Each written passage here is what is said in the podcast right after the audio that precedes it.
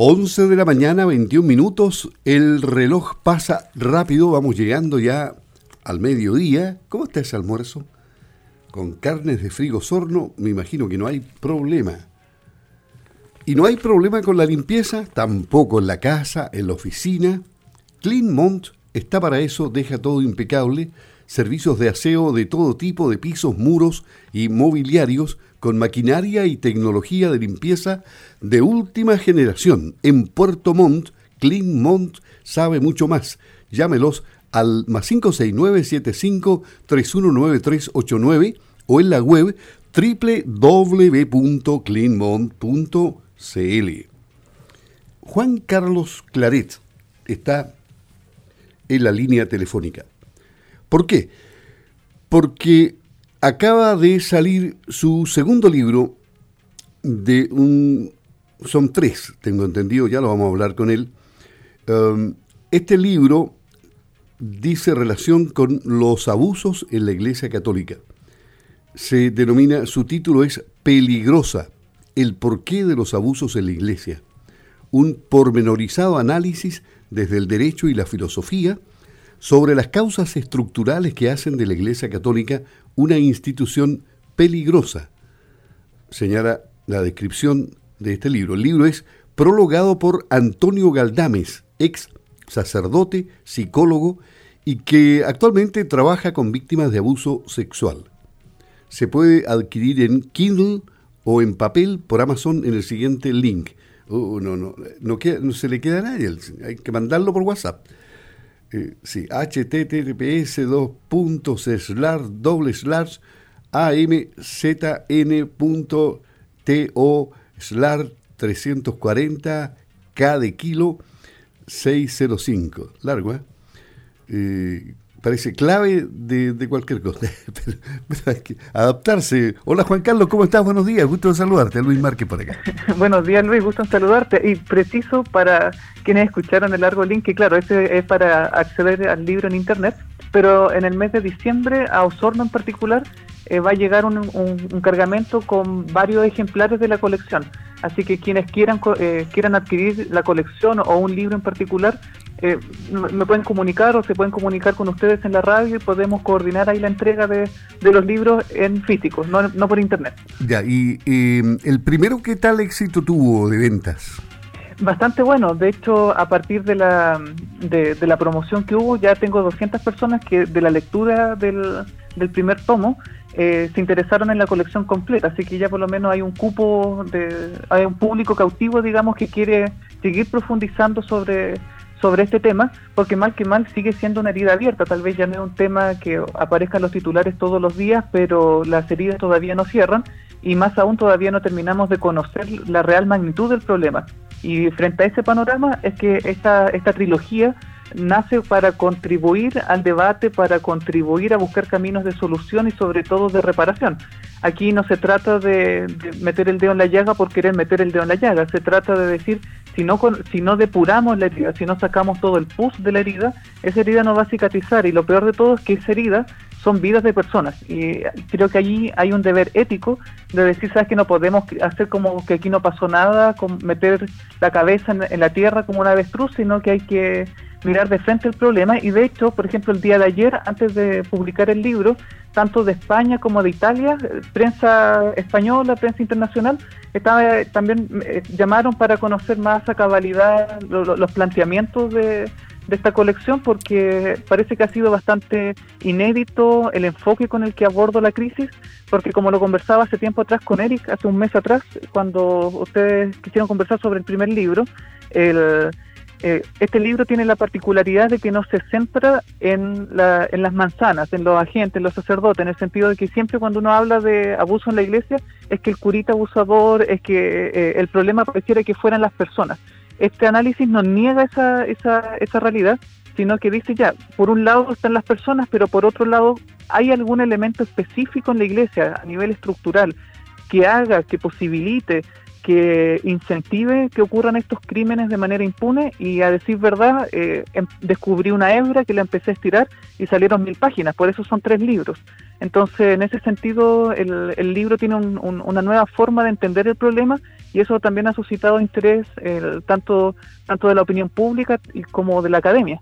Así que en ese sentido estoy contento con el, con, el resultado, tanto del primero y también ahora con el segundo, y espero que ojalá las personas que nos están escuchando no se priven de, de, conocer este libro que no nace desde la odiosidad, no nace desde la no nace de, de, ser un llanero solitario, sino que nace desde una experiencia personal, como fue la pelea con el tema del obispo Barro en Osorno, que después termina destapando una verdadera caja de Pandora y decir, ¿sabes que frente a esta realidad testimonial, desde mi profesión, cómo puedo contribuir? Y eso es lo que intento hacer en esas páginas.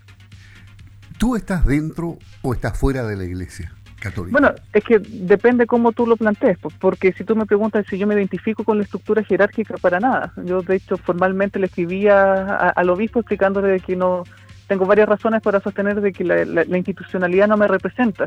Sin embargo, si tú me preguntas, bueno, si me, identifico con las personas, la señora Juanita que, abre y cierra el templo, con, con Irene, con Lidia, que son personas de mi parroquia, Santa Rosa de Lima, en Osorno, que hacen un tremendo testimonio, colaboran y visitan enfermos. Y si tú me preguntas, me siento afín a ellas, pero por supuesto. Pero lo fome es que esas personas nunca tienen un reconocimiento de parte de la estructura. Entonces ahí es curioso porque esta, esta institución, y esta es una de las grandes dificultades que tiene, es que pareciera que tuvieran dos rostros. Por un lado está, está lo de Fernando Caradime y por otro lado nos ponen a Mariano Puga. Entonces uno dice cómo rechazar a uno parece rechazar al otro. Entonces yo creo que eh, a esa pregunta la matizaría porque el, el e, es el típico, la típica forma que tiene la, iglesia jerárquica de decir, bueno, eres de los nuestros o no eres de los nuestros. Yo creo que si, si, hoy día es Sati o Errázuriz me dice eres de los nuestros, claramente yo no soy de ellos. Pero si me preguntas si, si estoy de acuerdo con Irene Chodín, con Lidia Arauz de la parroquia Santa Rosa, por supuesto estoy del lado de ellas porque testimonialmente me representan más. ¿Y tú crees que aquí puede haber un cambio? Eh, yo creo que sí, y de hecho el cambio no creo que venga tanto de, la estructura misma, sino que la estructura va a ser forzada a cambiar. Eso, eso para mí eh, eh, es evidente y por lo menos es cuestión de tiempo. Por una, por una razón bien sencilla, Luis, el, lo que ocurre al interior de la Iglesia Católica no son pecados, son crímenes, y crímenes que en tribunales internacionales están comenzando a ser considerados como crímenes de lesa humanidad. De hecho, el Comité contra, en contra de la Tortura de la ONU, y esto yo lo trato de, exponer en varias páginas del tercer tomo, incluso fui en su momento convidado por la Oficina de Asuntos Religiosos de la, del, del, Estado de Chile, que depende del Ministerio de la Secretaría General de la Presidencia, a dialogar sobre estos planteamientos porque si la estructura no se, no, no se atreve a cambiar, eh, a decir verdad, no, no, no creo que falte mucho para que los tribunales internacionales terminen condenando a la institución o, en su defecto, al Estado de Chile por omisión de lo que de los crímenes que se están se están amparando. Así que más ahora, si se inicia un proceso de discusión sobre cómo nos vamos a relacionar a nivel social, que el proceso constituyente, yo creo que esto tiene que ser un tema ineludible para, para la conversación pública, digamos, o sea, cómo, en qué medida el Estado de Chile se posicionó como un cómplice pasivo de los crímenes de la, de la, de la Iglesia Católica, y en ese sentido, por ejemplo, la red de sobrevivientes de abuso sexual eclesiástico partió solicitando algo bien básico hace dos años atrás, que eh, se inicie una, comisión de verdad y justicia. Eh, y ni siquiera el Estado de Chile quiso contribuir a eso. Entonces hay una actitud del Estado de decir, sabes que ese problema no es mío. Y lo cierto es que si uno revisa las sentencias de las Cortes Internacionales, tanto de materia de derechos humanos como penales a nivel internacional, hay, eh, hay varias, uh, ya hay sentencias que dicen de que esto, el abuso sexual eclesiástico, es homologable a la tortura y eso nos pone en un plano de crímenes de lesa humanidad que yo creo que al Estado de Chile debería incumbirle y que a la Iglesia debería incumbirle aún más porque no sería raro que de aquí a un tiempo veamos a los jerarcas de la Iglesia sentados ante la, ante la Corte Penal Internacional. O sea, si no cambian, a nivel internacional se le va a obligar el cambio. Así que en eso, eso para mí es más o menos evidente. ¿Cómo se llama el tercer libro? ¿Has dado un nombre o, lo tienes en reserva? El, tercer libro se llama Esperanzando, porque eh, parafraseando la caja de Pandora, eh, que este mito griego que dice que Pandora abrió una caja que le habían regalado los dioses y que cuando la abre salen todos los males del mundo. Pandora se asustó, cerró la caja y no advirtió que en el fondo de la caja había esperanza, que es más o menos el mito griego para tratar de explicar o darle un sentido al sufrimiento. Ese era más o menos el sentido que se le quería dar al, mito.